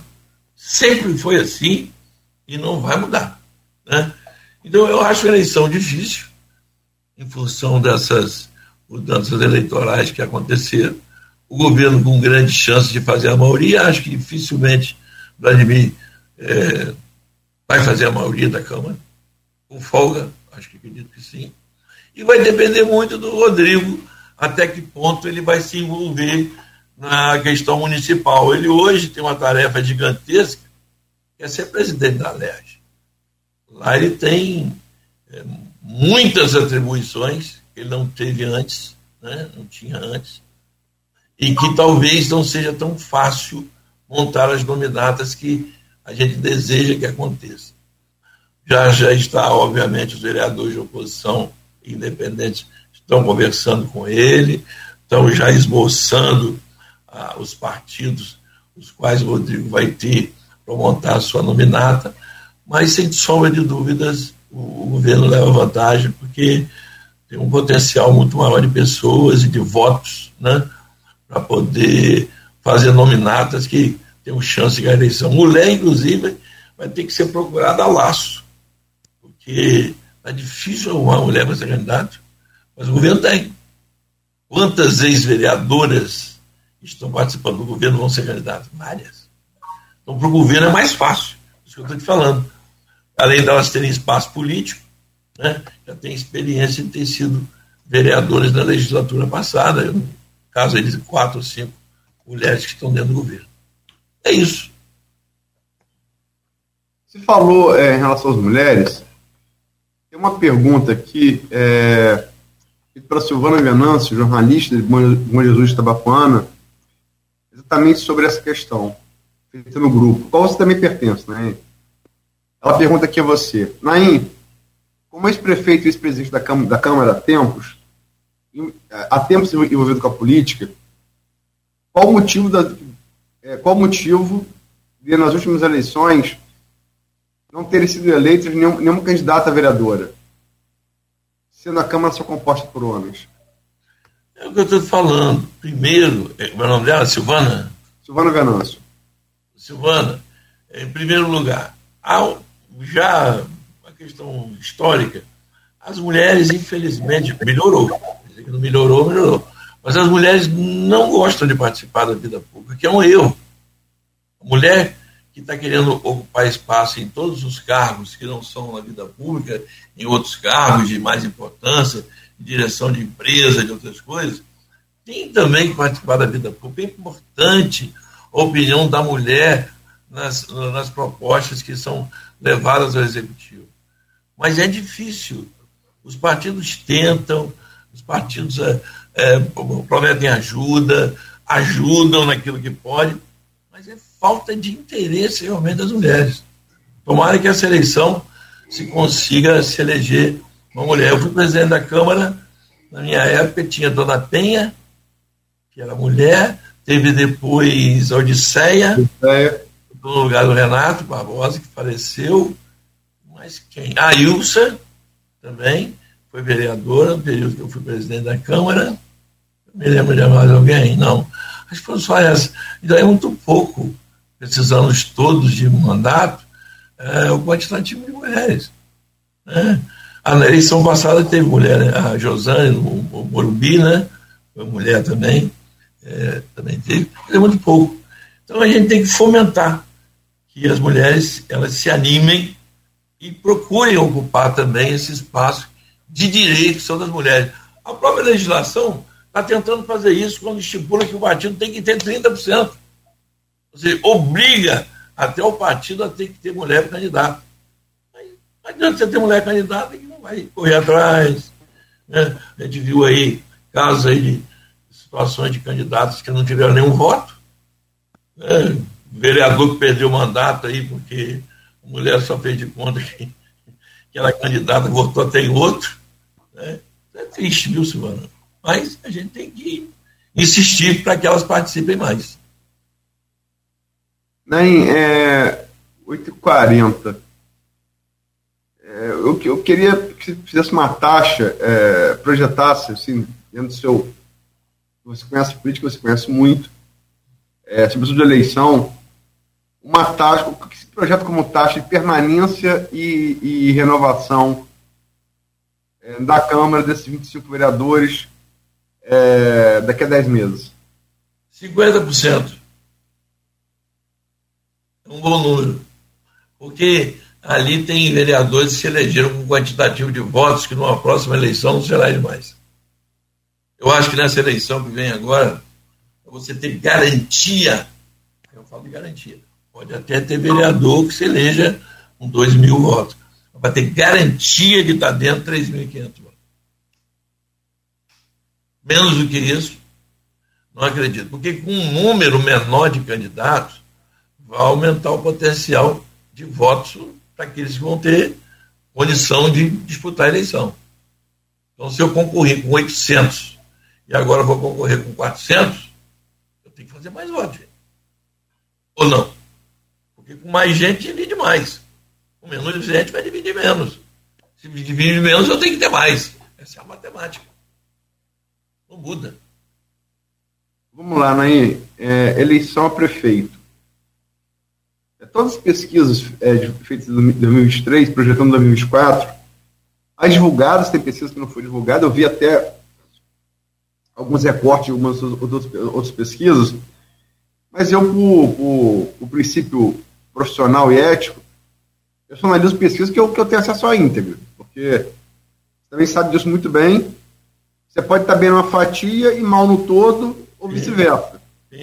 Então não adianta dar uma fatia só, né? tem que ler a pesquisa toda. Até para saber aonde uma mudança ou outra está ocorrendo, em que faixa social, em que, em que, em que local, em que idade, qual gênero, religião. Precisa. É, né? é, faixa de, faixa de de ganho salarial, né? É, tem uma série de coisas. É, é, é formação escolar. É, mas todas elas apontam a possibilidade, refiro a GPP de março, a Iguap de julho, que foi feita pelo, pelo, pelo Bacelar, né? e a Prefab Future de agosto. Que eu, eu, eu, eu coloco, eu questiono alguns critérios da Prefab Future ela não seguiu os critérios do, do, que tem que seguir todas, todas as pesquisas, que é a BGE. Né? Botou uma porção maior de evangélico de 0 a 2 salários mínimos, que em tese é favorável a Vladimir. Mas todas elas deram a mesma coisa. É, uma vantagem enorme de Vladimir sobre, sobre o segundo colocado, cai o segundo colocado em todas elas. E até agora, sem que nenhum nome da oposição tenha decolado. O Eduardo Shimoda, é, professor de estatística, né? É, um técnico, analisando As pesquisas, ele, ele, ele, ele comigo Nogueira aqui, eu acho que ele deve lembrar, ele falou muito nisso. Nenhum nome decola. Você olha as três pesquisas e procura uma linha entre intenção de voto espontânea e estimulada dos possíveis candidatos, e até julho do ano que vem só temos possíveis candidatos, é bom, é bom frisar isso por causa da legislação, né? Até as convenções de julho do ano que vem é só pré-candidato. Qualquer um pode ser, desde, desde que tenha um partido até abril. Né? Mas é, é, é as, as, as pesquisas projetam não só a possibilidade de Vladimir ganhar primeiro turno, como uma diferença muito grande dele para os demais, é, e também uma dificuldade nos nomes até agora postos de decolarem. Qual a leitura que você faz disso um, um, e como você projeta isso nas urnas daqui a 10 meses? Duas coisas, duas. Claro que tem outras, mas duas coisas mais importantes essa pesquisa revela. Primeiro que, que Vladimir conseguiu uma coisa importantíssima: descolar seu nome do pai. Havia um estigma na cidade de que quem mandava na prefeitura era garotinho e não Rosinha. E isso na cabeça do campista era uma coisa que ninguém entendia. Como é que pode o marido da prefeita despachar dentro da prefeitura junto com ela? Isso era uma coisa, se eu estou mentindo, a cidade toda sabe disso. Eu não estou falando nada diferente do que toda a cidade sabe. E Vladimir não permitiu a ingerência do pai no governo. Ele toca o governo do jeito dele, até da forma de governar totalmente diferente do pai, não digo da mãe, que a também era conciliadora, mas principalmente a questão do pai. Né? Então, isso fez com que eu ouvisse, e tenho ouvido na rua, pessoas que chegam para mim, olha aí, tudo bem? Pô, ora, eu sei que eu te adoro, vou votar no seu filho mas mudei de ideia, vou votar em Vladimir. Eu falei, mas por quê? Ah, rapaz, ele é diferente do pai, pô, tá fazendo um bom, é o segundo ponto, tá fazendo um bom governo e não deixou o garotinho se envolver. Garotinho é garotinho, Vladimir é Vladimir. Ele conseguiu fazer isso, sem tirar o sobrenome do apelido, mas ele deixou claro para a população que a população votou nele e ele é o prefeito da cidade. Isso teve um papel fundamental, principalmente para o eleitor da pedra, o eleitor que tinha esse estigma contra a garotinha, que chamamos dos garotinhos, né? Verdade é contra a garotinha, né? E, e, ele conseguiu fazer isso. Segundo, inevitável, ele está fazendo um ótimo governo. Então, isso só vem a corroborar a, a junção das duas coisas. Ele não permitir essa participação indevida do pai na administração pública e fazer um bom governo. E eles não, é, não foi sorte, foi trabalho. Foi sorte, mas foi trabalho. Ou melhor, foi trabalho, mas teve sorte. Em função da arrecadação que hoje tem.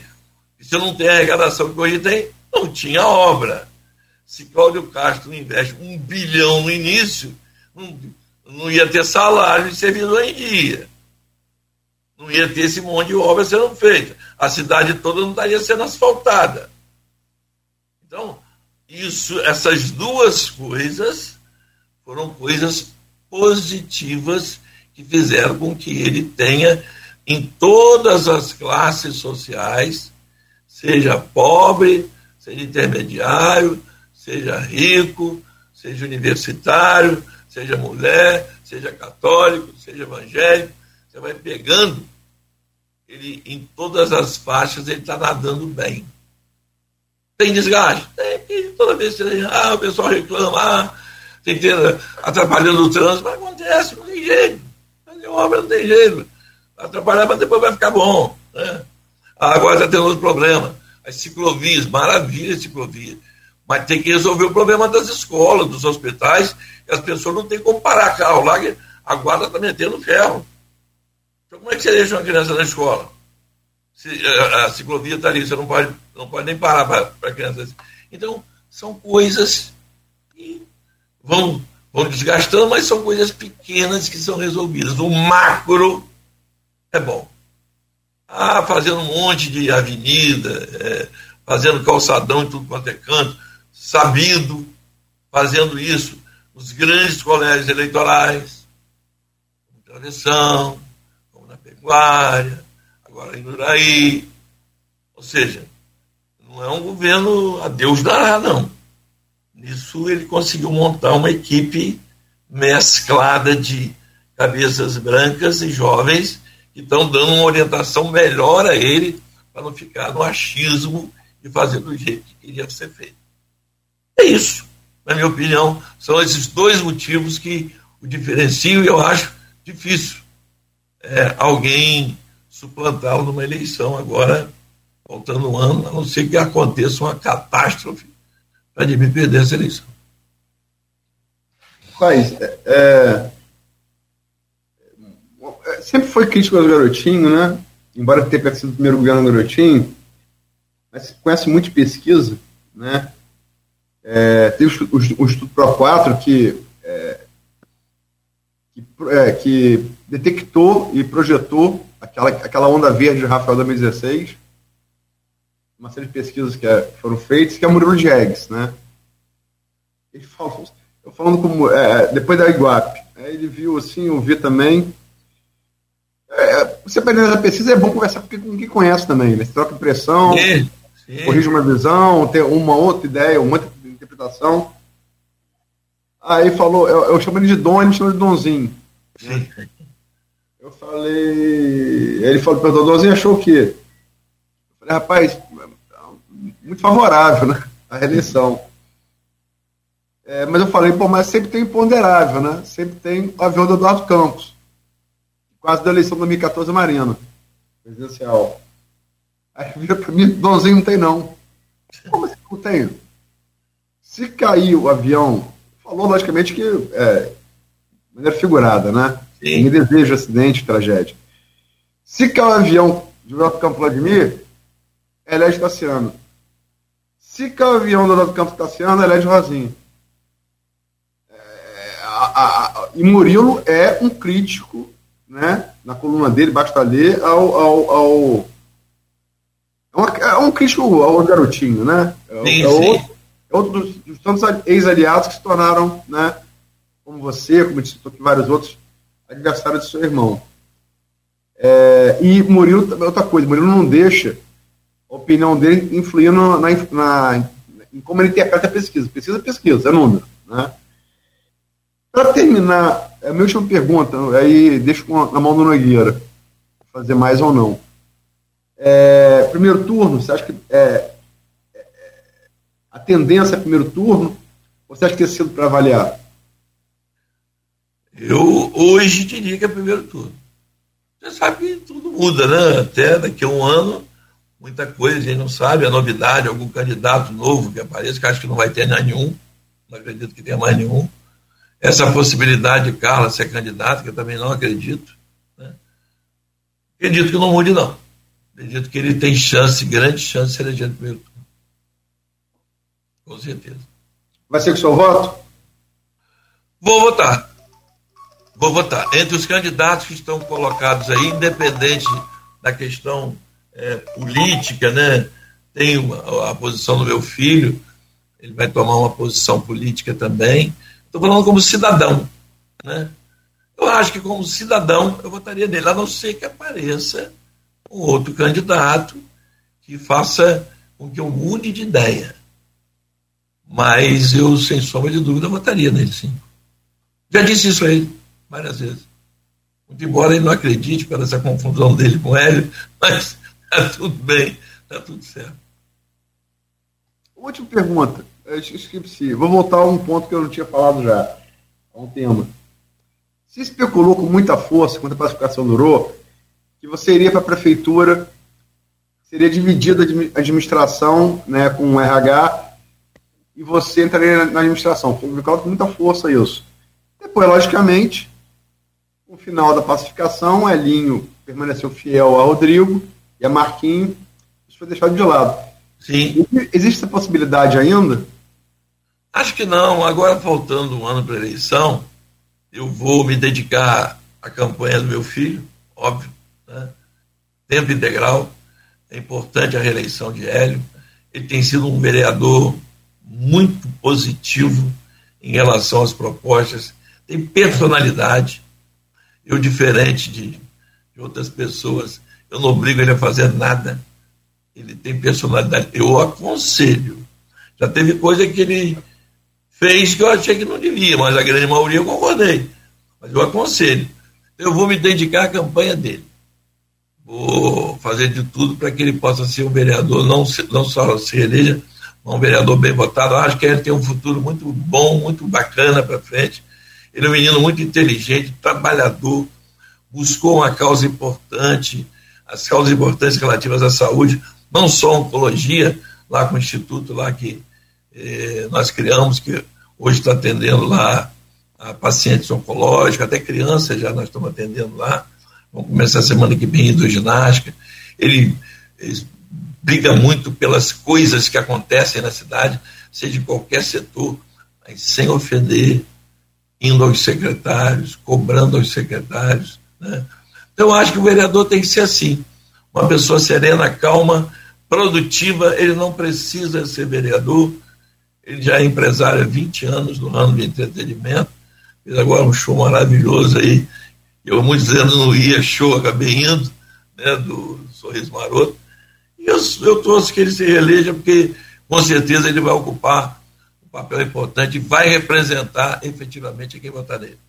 Então eu vou cuidar da campanha do meu filho. É, como você disse mais cedo, que vai aumentar esse número de votos. Aí, naturalmente, a, a RIPA está lá no alto. Ô, ô Naim, são 8h55 para fechar, e aí já reta final mesmo aqui do programa. Você falou que não, não, não acredita na possibilidade de Carla. Não acredita em que, Carla Machado? Não acredita tecnicamente, aliás, você é advogado, é, e aí você pode até avaliar isso se, juridicamente, por, por ela é, ter sido prefeita de São João da Barra, dois mandatos consecutivos, né? E, e isso já parece pacificado no, no TSE, e, e, ela não pode ser o chamado é, é prefeito itinerante. É, prefeito itinerante, teria um terceiro mandato, isso não existe, enfim. Então, Nogueira, é, só para complementar, é no TSE e no Supremo Tribunal Federal. Dos dois. Dos dois. Quer dizer, então cerca dos dois lados aí, né? É, a questão técnica, eu acredito que tecnicamente ela está inelegível para ser candidata a, a, a, prefeita por Campos, cada essa decisão. Já existe essa decisão, é chamada prefeito itinerante, porque o município é vizinho e o grau de influência é muito grande, e é São João da Barra com Campos, eu falei no início do programa, é muito ligado, uma coisa embrionária, né? São João da Barra, por exemplo, não tem uma Santa Casa, Santa Casa tem lá um Vem tudo para Campos. Eu até brincava com o Carlos um tempo atrás, que a saúde de São João da Baia, ela botar dentro da ambulância e mandar para Ferreira. Porque não tem nada. Né? Agora, com, a, com caput, acho que ela está investindo um pouco mais nessa questão da saúde e tal. Então, eu acho é, inviável do ponto de vista técnico. E ainda tem um julgamento, né? que a tornou inelegível, que ela estaria impedida de concorrer. Agora, minha opinião, se ela for candidata, ela conseguir isso, não é que ela é a grande, assim, grande chance de ganhar a eleição, mas ela atrapalha bastante. Atrapalha. Você vê a quantidade de votos que ela teve em Campos como, como deputada, né? com uma quantidade de votos expressiva. É, nem me lembro, não, não, foi mais. Ela fez 34 mil votos em Campos, ela fez.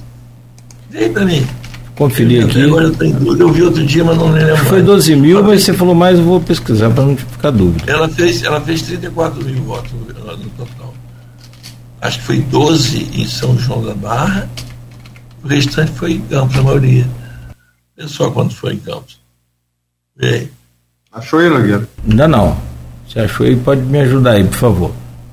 Não, nem. nem não, doutor, aqui no no site do, do, do, governo, mas do governo, do, do TRE. Aí começa. Não, ela, ela teve uma votação expressiva em Campos.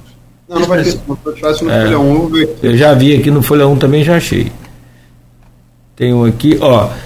34.658 votos em, no total, né? Em São João da Barra se elegeu prefeito quatro vezes, com é, do maior colégio eleitoral foi Campos, veio metade dos votos, 17.936. Uma pessoa que foi prefeito de São João da Barra, fazer 17 mil votos, uma eleição de deputado estadual, esse monte de candidato que teve, é um, é um, é um peso. É um peso. E mais, você não viu a campanha dela em campo, você viu? Não.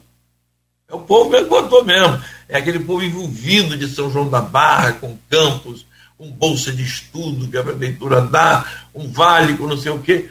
Há uma miscelânea ali, no, ali naquela região da divisa entre campos ali. Você pega ali beira do Taí, lá do outro lado da cidade de São. Então há um, uma chance. E ela é querida, né? É foi uma prefeita várias vezes muito querida, fez muito São Barra. Ela seria o imponderável para não ter um primeiro turno. Ela seria, na minha opinião. Como o nosso amigo que hoje está no governo lá, o doutor, foi o imponderável para Vladimir não ganhar no primeiro turno. Só isso que. Calhou, né? É. Então, uma última pergunta aqui, Naim. É, é, Maurício, Maurício Batista pergunta aqui, Naim, é uma pergunta pertinente, o problema do, do, do transporte, Campos? Bom, transporte de Campos é um problema desde que eu nasci. Né? Eu estou com 66 anos, o transporte de Campos é caótico. Caótico por vários motivos. Primeiro, a gente tem que analisar transporte coletivo. O transporte coletivo veio numa época que era dada concessão sem licitação. Então, as empresas de ônibus que estavam em campos se acham no dono do direito de fazer o que bem entendem. Né? E o poder público, até hoje, ainda não conseguiu disciplinar isso. Quando conseguiu, eu estava, inclusive, prefeito, entrei na justiça e eles derrubaram a decisão que eu tinha tomado. Aí tem o um aspecto do crescimento da cidade. A cidade hoje tem a quantidade de veículos nem sei quantas vezes maior do que tinha 10 anos só atrás. E não aumentou espaço para esse povo todo.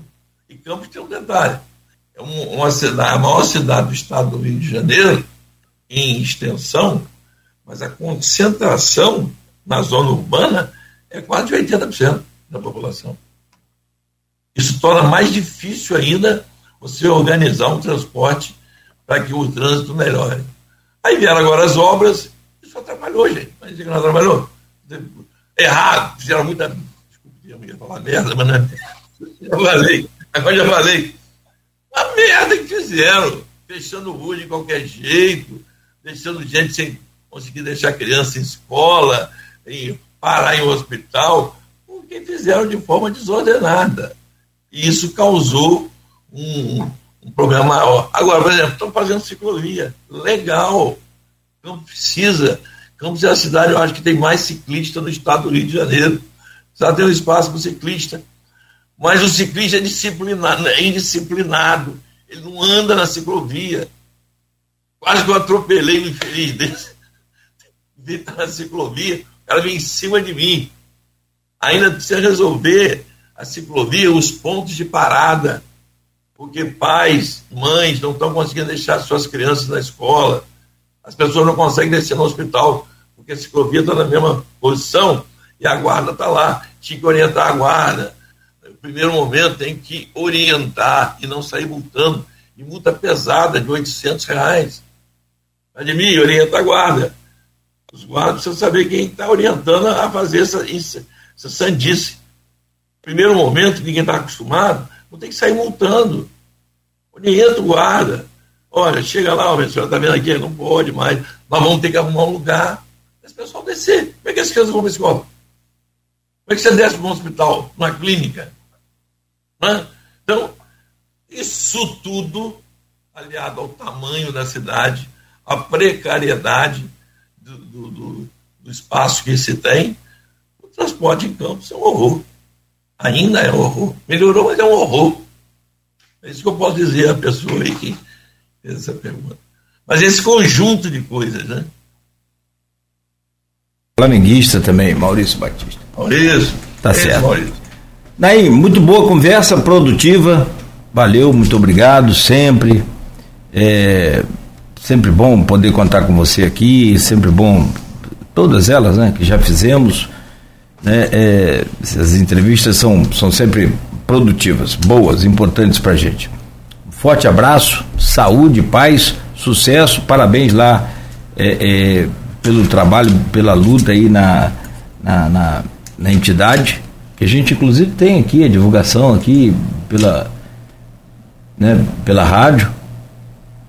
Eu ver se eu acho aqui, mas está aqui. É, de, toda for, de toda sorte, se eu não achar aqui, daqui a pouco toca. Obrigado por hoje, amigo. Forte abraço. Bom, eu queria agradecer ao Grupo Folha da Manhã, ao Luiz, a você, a todo o pessoal a minha amiga de longa data. Muito obrigado pelo espaço. Todas as vezes que for convidado, com certeza irei participar. Independente de não ter mandato, eu continuo exercendo e bastante a minha função de, de homem público sem mandato. Eu quero até elogiar aqui, eh, eu tenho estado muito ajudando as pessoas que estão tendo dificuldade em exames né, para fazer.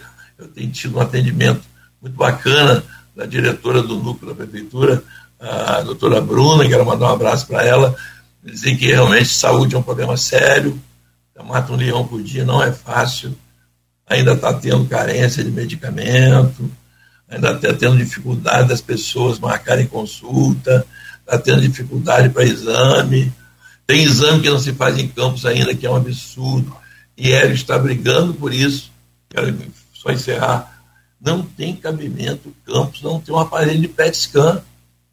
O aparelho de PET scan é fundamental para aquelas pessoas que precisam de um diagnóstico seguro do câncer. Você tem que sair daqui para Itaperuna. Isso é um absurdo. Isso é um absurdo. Minha mulher, quando teve câncer, fazia, fazia no Rio de Janeiro. Mas eu tenho plano de saúde quem não tem. Mas como? É um absurdo, por exemplo, Campos não ter um tratamento de quimioterapia para criança. Você tem que levar a criança para o Rio de Janeiro. Essas causas eu tenho lutado sem mandato e eu tenho lutado com o mandato dele, cobrando isso. Você imagina uma criança que vai ao Rio fazer uma quimioterapia, uma radioterapia, como é que volta no ônibus? Olha que loucura. Um adulto, quando faz, fica para baixo. Imagina uma criança.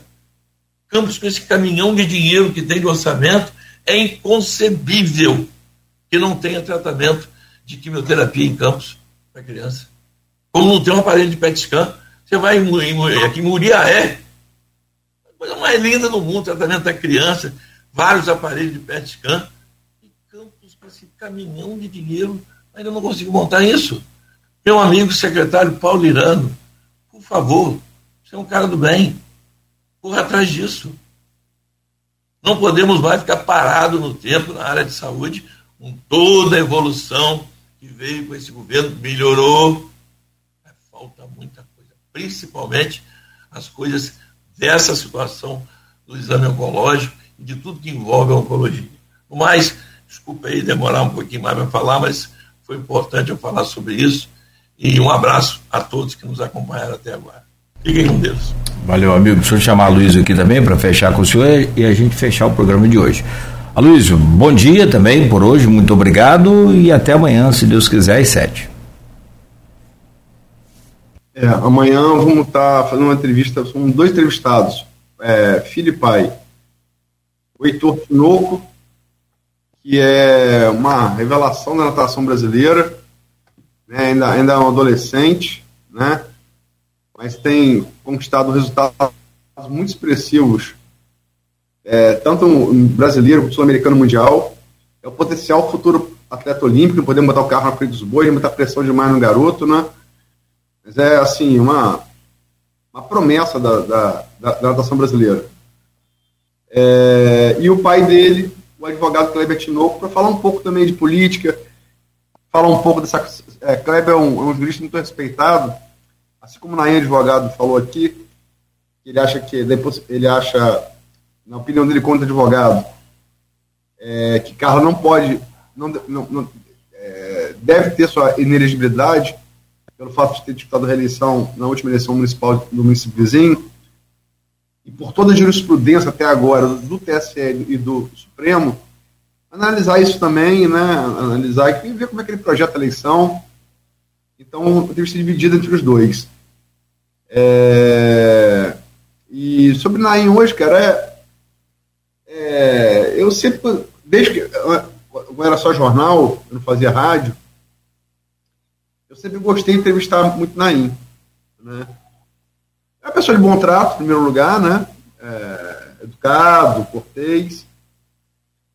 Mas, cara, tipo assim, eu. O jogo. Eu, muito tempo. Eu, eu já ouvi. O que mais se fala, eu não quero repetir o substantivo de Naim, M pontinho, pontinho, mas o que soube de M pontinho, pontinho, pontinho, quando se fala de política, é, assim, Naim também a gente não sabe nada do que está falando. E Naim, realmente, assim, é, é, é, entende muito. Isso não é nenhum favor, não. É um, é um é reconhecimento de uma coisa que. Cara, eu já entrevistei várias pessoas assim. Entrevistei Lula, entrevistei Fernando Henrique, entrevistei Brizola. Não estou comparando, logicamente que, é, como diria Bruno Henrique, isso é um outro patamar, mas compreender a política, entendeu? Pragmaticamente, mantendo a sua, mantendo a sua, a sua ideologia, sua, sua, o seu pensamento ideológico, mas dentro de um plano racional. Né? É, Para mim, isso, e cada vez que eu entrevisto na IN, eu, eu, eu, eu, eu reforço essa certeza nas pessoas mais têm política de campo. Obrigado pelas suas palavras, meu filho. Mas isso é fruto da experiência de vida que Deus me proporcionou. E eu procuro fazer o melhor que eu posso. É, Aristóteles que dizia, né? A excelência não é uma virtude, é um hábito. É isso aí. Muito um bom. abraço a todos aí, viu? Fiquem com Deus. Um bom Natal para todo mundo. Muita saúde, muita paz. Um ano novo cheio de coisas boas para cada um de nós e principalmente para nossa campus, que eu amo de paixão. Fui prefeito seis meses, me dediquei inteiramente a essa cidade e eu tenho certeza que a gente merece coisa boa. Tá bom? Feliz Natal como diria Suledil, né? Suledil que é tal de Feliz Natal para Suledil, que era olho maluco. Um Feliz Natal e um ano novo cheio de paz e prosperidade para todos nós. Grande abraço. E parabéns pelo trabalho aí é, que você faz com pacientes oncológicos, viu? É, onde você estiver, sua, sua mulher está muito orgulhosa de você. Obrigado, viu? Obrigado. Tudo, Nélia. É. É que são 9 e 11, cara. É, mas você aposentou a chuteira, não, não vai ser político mais, não? Vou. Vou. No momento certo, volta a ser. Então tá bom. Deixa para a próxima entrevista, então. Senão... não vai ser, vai ser. Pode ser em 2024, não, né? Não, não. não. 24 agora é a campanha do meu filho. De Aline. Vou me é. dedicar a isso. Né? E aí na outra é outra história. 26. E ó, já tô logo pedindo voto, hein? Você não sabe nem em quem, mas já tô pedindo. tá bom, amigo. Forte abraço. É verdade, você não pede, como é que acontece? É. Aí depois é. você vai ouvir aquela frase, puxa, eu não sabia. Hum. Agora eu já me comprometi com o outro. Isso é duro de ouvir. Isso deve cara. ser horrível, né? Pro candidato deve ser terrível. Ai. Tá bom, um abraço. Gente. Valeu, valeu. Abraço, Luiz, também. Muito obrigado. Você que nos acompanhou até aqui, tanto no rádio, tanto no, na internet. Muito obrigado. Ouvindo aí os nossos podcasts, a Plena TV. E, e hoje lendo o jornal Folha da Manhã, que está nas bancas desde cedo e também nas casas dos assinantes. Folha no ar volta amanhã. Oferecimento de Coagro, Proteus Unimed Campos, Laboratório Plínio Bacelar e Vacina Plínio Bacelar.